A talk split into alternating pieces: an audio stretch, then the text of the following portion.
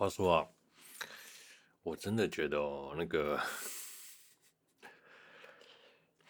我是不是不要在故事诶，在聊动画的时候讲里面的故事内容讲很多啊？因为我今天在讲这个故事真的是细节多到有点让我啊，这个啊，好，所以我练习超久的，真的是不知道该说什么。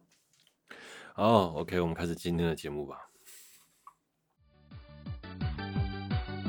H H H 的周日回血时间，这里是一个实在一边喝酒一边打宝嗝，闲聊一戏剧相关新闻，练习口条和沟通，克服作息障碍的节目。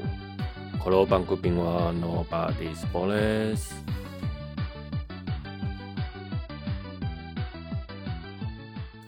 嗨，欢迎来到 H H H 的周日回血时间。我们今天 Hello，半贵宾话，Nobody's Boss。这个节目没有人赞助。哎，我们首先第一则新闻：新《超能力霸王》今夏上映。在二零一零年要上映的《超能力霸王》了，应该目前在目前的那个目前的什么？嗯，目前的情报看起来应该是要叙述说，《超能力霸王》开始哎的起源故事了。那指导呢是通口真嗣。比较有名的作品是特色作品《美拉系列》还有《哥吉拉》。那其实他也参参与很多动画的制作啊、分镜啊、企划和编剧，就是我们大名鼎鼎的安野秀明。他最出名的作品就不用讲，就是《福音战士》EVA。两个人是好友，从一九九零年《海底两万里》开始合作，不停的合作到现在。据说呢，《EVA》的福音战士男主角丁真司就是取自他的名字，所以我们就常说，交一个好友，富足一辈子啊。你看他靠的真是他的朋友赚了多少钱呢、？OK，好，再来超时空要塞 Delta 绝对 Life 新剧场版。话说啊，超人气系列的 m a r c o r o s Delta 在二零一六年播出，历经了四年，然后终于要推出新剧场版了，续命中有的剧场版啊，这根本就是手游、手游啊、模型啊的超超大氪金动画。虽然说是完全新作啦，推翻原本 Delta 的世的剧情，那世界观沿用，然后重新塑造一个新的故事，所以就有可能最后不知道会变怎样。例如说梅萨没有死，或者是耀姐跟小队队长在一起，嗯，maybe 吧。好，就算就算不是新作，其实我也是买单呐。啊，算算时辰，我想马库洛斯这一次哦，四年。大概依照它推出的时间，我觉得应该在一两年之内，可能又会准备开始新的超时空要塞企划了吧？对，几几乎是每五到六年就会开始准备企划，然后是消息十年播一次吧，理论上。好了，无论如何，女武神好香香，女武神最赞，东山奈奈啊，东山奈央好可爱。好，再来。日本政府宣布，未经过授权的 cosplay 将涉及处罚。那海王海外的粉丝一律适用。啊，这个新闻是转载玩具人的 cosplay 的制作权争议、著作权争议。然后在讲二次创作是否合理使用。那么涉及盈利行为是不是就算侵权呢？其实，根据日本媒体的报道。日本政府将规定，cosplay 如果是商业行为，就要向创作者授权。那其实这这件事一直在讲了。那如果作者没授权，就不能进行角色扮演，就是侵权。那非商业的 cosplay 之后就不会违反这个著作权法。但是，若着装 cosplay 的照片放到 Instagram 或者推特社群网站上，哎，在具有盈利账号的 Instagram 或推特上，就会有可能违反著作权法。那这个部分呢，对于海外粉粉丝也适用。我觉得、这个很微妙啊，你知道吗？因为 coser 如果他今天就算非盈利性质，就是他可能自己拍拍开心了，然后放自己的账号，但是基本上 coser 的账号都算是盈利性质的账号，那所以呢，就等于这些人都是犯法。我觉得这是不是对于作品爱好者的？热爱是一种打击呢，毕竟是喜欢这个角色，想办法 cos 成这样，然后上网发上网给大家看。例如说，山上优雅，他不是 cos 了 Nesco 他如果不是喜欢真心喜欢这个作品，那他就不会 cos Nesco。那山上有雅是一个有知名度的人，那他只要放上去，就算只是单纯的热爱，都算是商业用途，就会违反著作权法，这个是有点微妙啦。对，因为他毕竟他是工作人物，姑且不论工作人物，那小有名气的 coser 应该也算。如果只是单纯爱好的呢，这种算吗？我就有点无法理解这件事情了啦。那我觉得啊，日本哦，最近在智慧权、智慧财产权法真的是蛮夸张的啦。我我能理解这件事情。要呃要处理，但是我觉得他们处理的方法就是有点一直在放消息，一直像 Ava Games 也一直在说不让人家 cos，但是因为大家对于 Ava 的爱，所以才会做一些 cos 啊、本子啊之类的。那也让也因为这些事情，才让这个 IP 延续了这么久，延续了二十年。不，如果不是这些同人的人在撑，那 Ava 真的可以活到这么久吗？我觉得就连二零一六年的新剧新剧场版，呃，到了、呃、破吧，到二零一一七年，隔了三年再出第四集最终话，那真的会有人看吗？如果不是这些人，这些热爱的粉丝们投入这个活动，那 Eva 其实基本上也不会有这么这个热热度了。哦，前面我觉得讲还有像什么炭治郎。的黑格绿黑格子的衣服要去申请版权，我觉得哇塞，你你们疯了吗？绿黑格子也要申请版权，这件事是不是有点矫枉过正啊？AniPlus，你不能说绿黑格子都是炭治郎吧？对，但是截至目前为止就是这样子。那那我讲红色球衣就一定是湘北队或者是公牛队吗？我觉得这个就。对，所以我觉得他们的那个官方哦，有时候我们就又知道日本的其实很少灰色地带。呃，他们一旦认定的事情，那无论怎样就是犯法就是犯法，不犯法就不犯法。台湾的法律可能比较有弹性，但是我觉得比较有人人性化啦。我觉得如果他真的要去抓哦，那不如去抓中国淘宝的那些那个。放放放 logo 上衣服，然后当猫 T 拿去卖的人，那那个才是真的违反著作权法吧？著作权法，我想啦，不过他们去告中国法院，应该也是不会理会他了。说实话，这是一定的，因为我觉得他跟跟中国法院根本就不会理会这件事情，就等告乔丹告不赢，然后还有很多无印良品也是嘛。那他在他们的认知的 range 可能就更广了。那日本呢，就算告不赢中国。又能怎样呢？摸鼻子继续卖，继续卖动画，这就是国家强盛和不强盛的关系啊。那 cosplay 怎样算是活商业的活动呢？我觉得像举凡摄影会啦、AB 拍摄、贩卖写真集，我想这些都算是商业活动啦。但是你们知道，很多 coser 哦，基本上是就是凭借着一股热爱，然后没出本子必亏，就是热爱。美术本子闭刻状态下，那你要他们去再申请商业商业活动的那个税金、授权金，那是不是有点太夸张了？如果我今天只卖十本本子，但是我还是要授权金啊！我今天如果是一个热爱画画的人，然后我喜欢这个作品，我画了本子，那只画了十本或一百本好了，只卖了十本出去，算不算商业活动？算。那他是不是就要付那个税金？就他已经亏了这样子，亏了钱，然后还要付授权金？那最后大家就说，哎、因为我拿得我有授权金，所以我画了什么角色？嗯，我觉得这就有点太夸张了啦。对，嗯，说实话啦，我觉得像是 Anako 或一致大万的 YouTuber，或是 Pen Piano 或是魏春卷那种 cos cosplay 在 YouTube YouTube 上给人家观看的那些的影片，有真的有实质收益的，在。再去收取那个税金，我觉得会比较恰当了。所以，我个人我应该是会在销售门槛的金额做一个区隔，这样才是比较好的吧。不然哦，其实很多时候二创这种东西，就是大量的人力啊，然后同人投入，那就是让喜爱的人有一个可以发光发热的地方。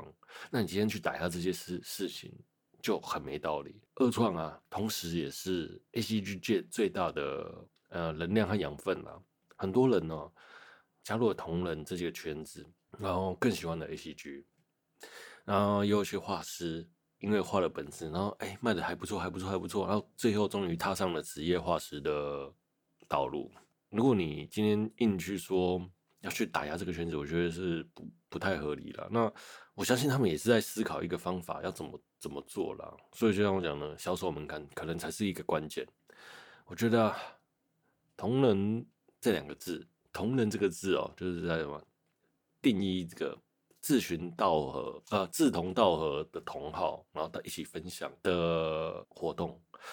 Maybe 未来可能会规范出同人跟同人区隔开来的名字，例如说商业活动或是同人志，对，那这样子未来啊，Maybe，但是现在还是没有想到这件事情嘛。那我再举个例子，台本木和东方，那这个同人大厂转变成大公司的，这个就啊，对，如果他们一开始就打压，那他们就不会有这种这样子的。这样子的怪物产产业出来，例如说 Miku 也是啊。如果 Miku 没有同人的支撑哦，Miku 我想应该也不会那么的走红吧。对，好，好了好了，算了，就大概大概聊到这里啊。最后很想讲，真的不要在我买那个买本子的时候，还看到阿斯巴那个大万本子上面看到 AnyPlus 授权。官方授权这些人卖阿斯巴的本子，然后 maybe 以后可能不会卖了。对，如果真的不会卖，应该不会了。好，这就是留给以后再决定了。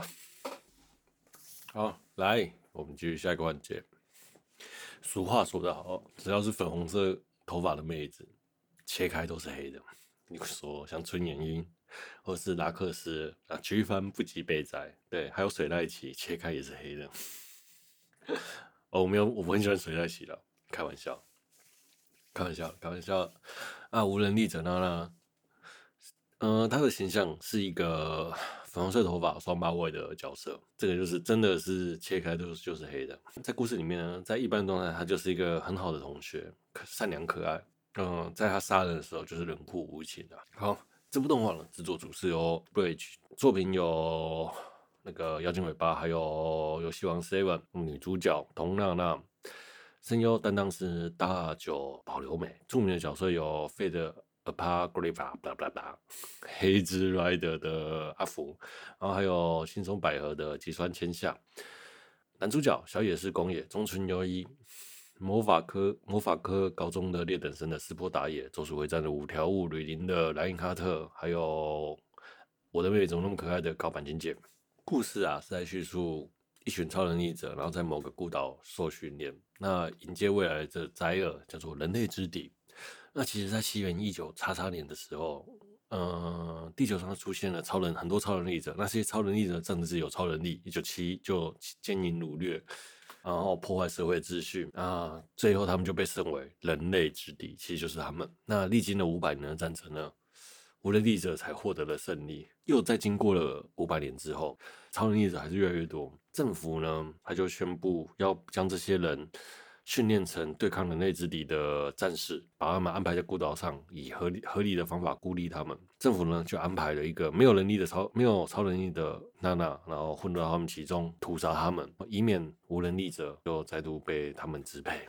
啊，一开始啊，娜娜就被安排到这个学校，然后号称自己有超能力，她的号称自己的超能力是读心术啊。其实娜娜没有超能力，娜娜的只是一个冷读书和推理的一种。跟娜娜同时转来了一个转学生，就是小野寺公也，因为他的妹妹消失了，呃在这所学校失踪，他就所以转学到这里，然后想要调查他妹妹失踪的原因。然后第一集呢，其实有一个有一个角色就在视觉图上叫做中岛七雄，然后我一开始以为他是主角，那后来啊。就第一集就被干掉了，对，我觉得超级莫名其妙。哦，后来啊，那个娜娜就在学校里交到一个好朋友叫犬饲嘛，那他的能力是治疗，然后复原别人伤口，用用石头舔，然后伤口就会复原。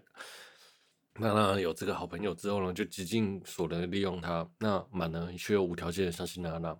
那因为满的温暖，最后就就了解了那个不为人知的过去。第一集啊，娜娜的杀害的苦主叫中岛七雄。那第二集呢？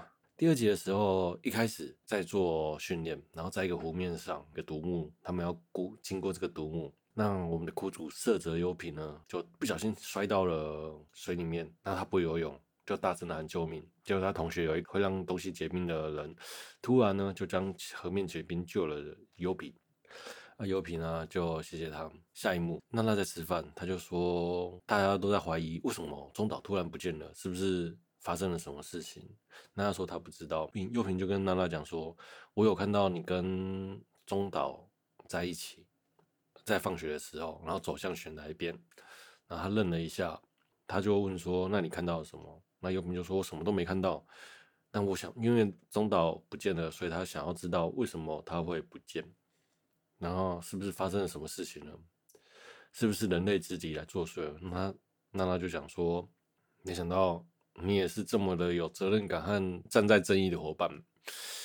那优平就想说，嗯，我们果然是正义的一方，那那你跟我果然是伙伴。然后他就告诉他的能力是时间回溯。那他的最多的回溯时间是二十四小时。他说他只要回去就可以看得到到底是谁杀害了中岛。那他就说好，那我们就一起调查吧。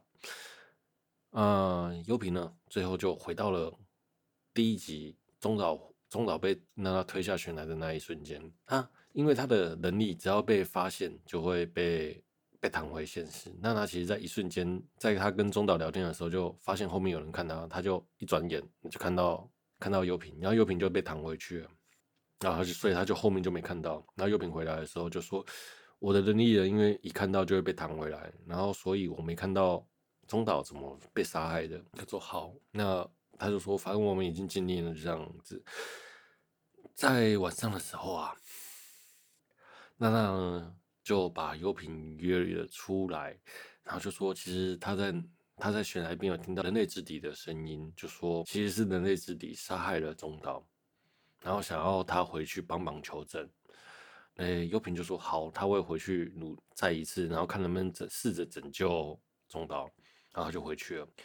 接着娜就说啊，你也再也回不来了，因为娜娜把优平带到了早上湖结冰的湖面，然后他把它装置成像平地一样，因为他知道优平不会游泳。等他传送到二十四小时前的时候，他就会直接淹死在水里面。正巧，然后湖面又会结冰，然后所以不会有任何人发现他被杀害了。然后这样讲来聊聊，那我觉得这这这一段故事其实还蛮做的还蛮不错的啦。说实话，因为它有时间轴的关系，然后有需要思考的地方，这个是真的。我觉得在那个悬疑的部分还蛮蛮有趣的。那推荐大家可以去看铺陈的细腻。这是我很喜，我还蛮喜欢这部作品的其中一点。虽然有些地方真是想要吐槽了，但是算了，就这样。好，再来是我也是我很喜欢的第五话。第五话呢是预知未来叶多平常吉。那叶多平常吉这个角色呢，他能预知未来，他只要在没睡觉的时候呢，把手放在相机上，然后就可以印出他的梦境。连续五张平常吉啊。在某天就找了娜娜，就说他手上有中岛被杀害的证据，然后娜娜就愣了一下，因为娜娜因为中岛被他杀害嘛，他说你为什么有中岛的证据？他要把娜娜推中岛下悬崖的照片给他看。如果你要答应我的要求，不然的话我就把这个照片给宫野。那小野是宫野是跟他同时转来的学生，那他其实对推理很有兴趣，很有兴趣，所以呢。宫野一直在怀疑是不是娜娜搞的鬼，那其中就这个人物的关系，就你们就自己去看吧。好啊，重点不是在这，重点是哈，这个中岛啊，就说你就要答应我的要求，那那就那那你有什么要求？他就说，那你我要你做我女朋友，然后他就哈，那其实娜娜就很可爱嘛，嗯，双马尾，粉红色，杜比吗？Sorry，你。啊，所以他就说他要当他女朋友，他就说好，他就先叫娜娜帮他按摩啊，然后整理房间啊，就一副意图不轨的样子。然后呢，就说好，时间到，我要回房间了。然后说不行，你今天晚上要陪留下来陪我。他说为什么？他就说因为隔天晚上你会杀了我，我不能让你离开这里。他就说为什么我会杀了他？我会杀了你。然后就拿出了一张照片，就是娜娜在晚上十点十点在体育馆的仓库用。跳绳勒住那个是谁啊？平昌吉应该是平昌吉吧？夜多平昌吉还是叫长吉？好，Anyway，你就用用跳绳的绳子勒住长吉的画面。他说今天晚上你会杀杀了我，不让他离开。他说我不会杀了你，或者怎样之类的，巴拉巴拉。然后结果长期呢就睡着了，在晚上呢，他就将他的手放在他的相机上。那照惯例了，他投影出了五张照片。那他看到投影出来照片，就看了一下，就发现，默默的讲了一句话：“这个照片不能不能让你看。”后来他就把相机拿出来调查，他说：“哎，这真的是一个平常相机，其实也没有什么太大的功能。”于是呢，他就把不能给他看的照片藏在自己的衣服里面。没想到隔天长吉起来就说：“怎么照片只有四张？”他就问了娜娜照片在哪里？娜娜就说：“我没有拿。”那他就长吉就搜搜他的身，就会发现，没想到照片在就摸了他全身之后，把手伸进胸部，就从胸胸部拿出一张照片，就是娜娜死掉的画面，衣衫不整死掉的画面了。他说：“哎呀，难怪你会想把这个照片藏起来，没想到最后竟然是你死，不是我死啊！”然后娜娜就说。我们就我两个都不会死的，我绝对不会杀了长长吉同学。他又说，长吉就说，未来是必然的，不可能被逆转。那前面他有也有测试给他看，他有拍一张娜娜吃荞麦面被撒在上面的画面的照片。那那个状态呢，是他跟长吉在吃饭，他给他看了照片，他决定说，那他不吃荞麦面，他改吃猪排饭。那结果没有想到，荞麦面先送过来，他讲了之后。大婶把荞麦面端走，就没想到脚一滑，面就洒在他头上，就完全符合现实。他对，所以对于长吉来说，他认为未来是绝对的，就是不容许改变的。他也很清楚几点会发生什么事，就是几点。那那就想说，好，那既然你这么坚决认为我会杀你，那我们就约了十点，晚上十点，我绝对不会杀你的。那期间呢，那他娜娜就离开了。那中间娜娜有回去。宿舍因为想说，那我就先杀了他，先下手为强吧。但是又想说，又怕引起骚动，还是等到晚上再处理好了。那他于是就带就走了。哦，在前面，那他回到那个房间的时候，就偷偷把他的手表调了调快十分钟。然后那他走了之后，晚上十点，那长吉来赴约了。那那那也躲在里面，然后一瞬间，他又没是要拿毒针下手，结果发现他毒针不小心掉了，掉在地上，他来不及拿。于是乎，他就拿了跳绳，要勒住那个招，勒住长吉，就没有想到长吉有所防备，但是也应应验了他之前拍照的画面。长吉有所防备呢，就说：“哈，你你果然先动手了，我我就知道你一定不怀好意，而且我还发现你把时间调快了五分钟，就是让我误让我疏于防备。”在一阵扭打之中，娜娜就他们就摔落在地上，没有想到毒针就在娜娜的手旁边。长吉就撕开娜娜的衣服，就想要性侵她，于是娜娜就拿了毒针刺了他，长吉就死掉了。然后在长吉快回去的时候，他就对着长吉说：“你知道消失的照片是什么吗？原本是一个娜娜被绑住绳子，然后性侵衣衫不整的画面。他就说那个照片是我伪装的，真的照片是你死掉了。真正麻烦是后面的工业和和满出现，他要怎么跟他们解释？”长期就一一副不可置信的就死了。那我觉得这个死法和这个剧情的推理和严谨程度是真的蛮不错的啦。但是我不能理解的是，他为什么要把娜娜留在他房间？如果他没有把娜娜留在他房间，基本上他一定是安然度过这件事情。所以很多时候，这个故事就很有趣：命运到底是被注注定，还是还是可以可改变的？宫野和满就出现了，他们就说。娜娜，你没事吧？他就说我没事。然后其因为前面接接二连三都死了，然后死了同学，宫野其实很怀疑是不是娜娜做的手脚。他但是他又找不到证，苦无证据啊。对，苦无当做证据，好烂梗。但是满看到他的同学倒在地上，他就很善良要去治疗他，但是没有用。娜娜就说他其实是是平常吉要性侵那个娜娜，在挣扎之中。突然就看到平常吉暴毙了，他听到人类之敌、人类之敌的声音，可是可能是人类之敌杀害的。呃，宫野当然不相信，但是也被他糊弄过了。好，那这这这一句话，这一话就到了这边。其实我觉得我喜欢的这两话都是有关于时间啊、科幻啊和叙述，这个真的蛮蛮不错的啦。那就像我讲的，中间如果他没有让让让他到房间，基本上他应该是不会死的。好。所以啊，后面我们节奏快一点。再是六七话的死灵法师，我觉得这个故事还蛮不错的，蛮推荐给大家的。嗯，至于讨论的地方没有，就是看完就是一个有点让人惆怅的故事吧。然后在第九话，适者生存，在死了这么多人之后。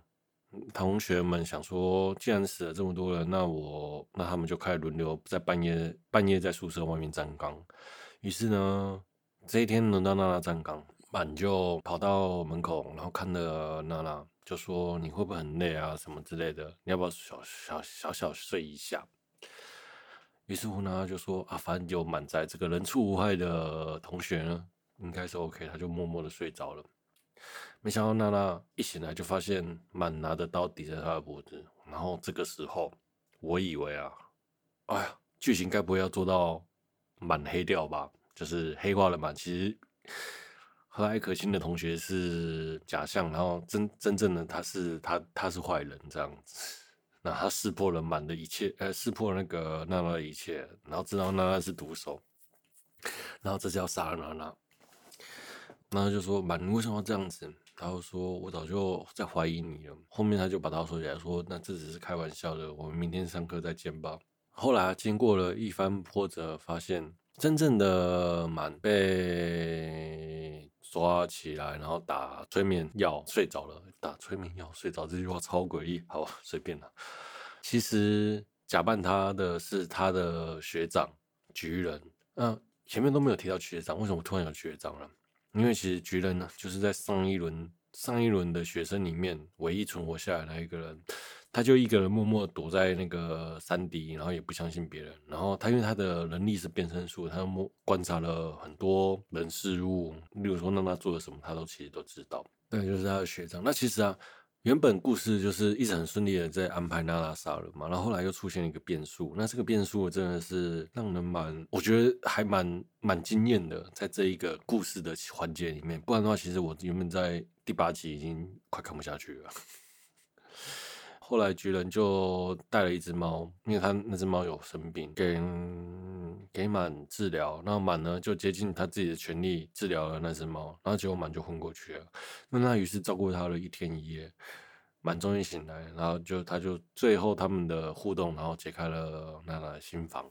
第十一到第十三个无形之刃，那坏人是鹤见川连太郎，坏人是娜娜，不是鹤见川连太郎。那连太郎呢？他能力是灵魂出窍，虐杀。那其实他一直性格很怪异，然后喜欢杀小动物，可以借由灵魂出窍让大家看不到他的形体，然后杀害别人。他呢，首先杀了他自己的同学。那他想说，没有他没有杀人，为什么我的同学被杀？该不会是真的有人力人类之敌吧？那由于呢，他那公野呢也在调查这件事情。由于大家都有很明明确的不在场证明，就找不出是谁。后来几经波折之后，找出了啊，原来坏人是连太郎。那期间呢，在还没找出来的时候呢，连太郎呢就跟满说，有人在森林里面找他，那满就去了。那其实没有想到，连太郎是想要杀人，满足他自己的欲望。后来呢，就找不到连，找不到满，那就想说，为什么发生？为什么满会不见？因为在这个危机的状况，任何人都会被杀死。东找西找找不到，学长橘人就出现了，因为他其实很爱护动物，他就说满其实在往森林走去了，那他说你为什么没有阻止他？然后橘人就说，因为他就帮我救了猫，我只是来帮答谢他这件这件事的恩义而已。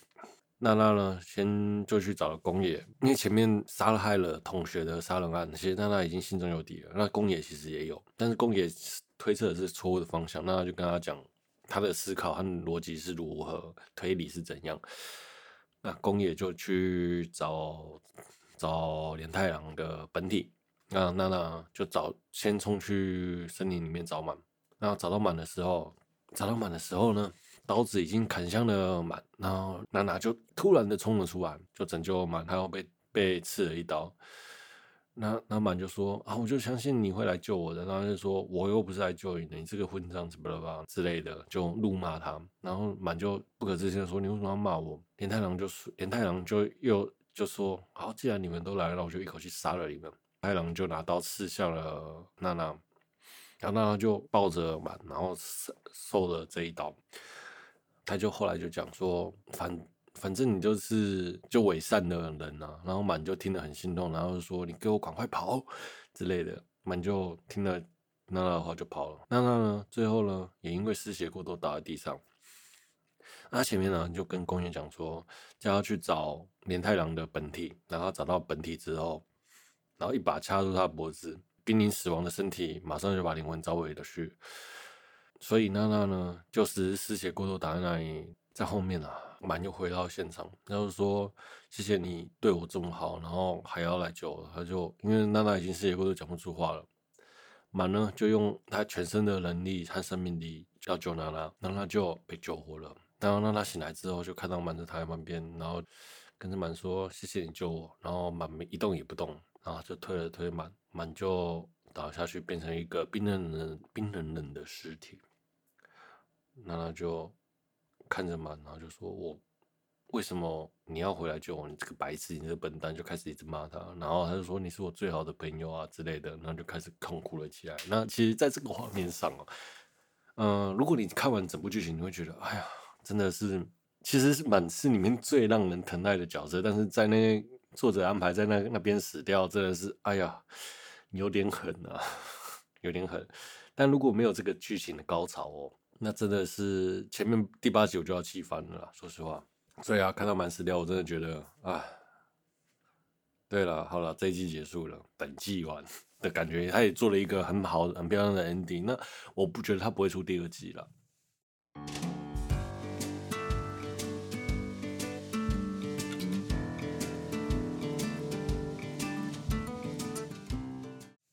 好哦，总结一下。那其实我觉得啊，这这部动画就是看无能力者对抗有能力者，那加以杀害。例如说，像很多漂亮的手法、剧情的铺陈，然后严谨和推理的这个地方就很好看。虽然很多荒谬了，但是我觉得 OK，很荒谬，但是我觉得 OK 啊，就是因为情节是一波接着一波的。哎，如果你没有很专心看，你可能会漏掉一些细节，你就可就会就很容易看不懂。那这是亮点一，那点二呢？就是娜娜的双重人格，在同学前是好学生的样子，那在同学后杀害同学就是那种冷酷无情的样子。这个别出心裁也是个亮点呢、好，所以啊，整个故事的起承转合，我觉得都还不错。那中间虽然是有点落掉了，对我真的要气翻了。木棉花的，他怎么会代理这？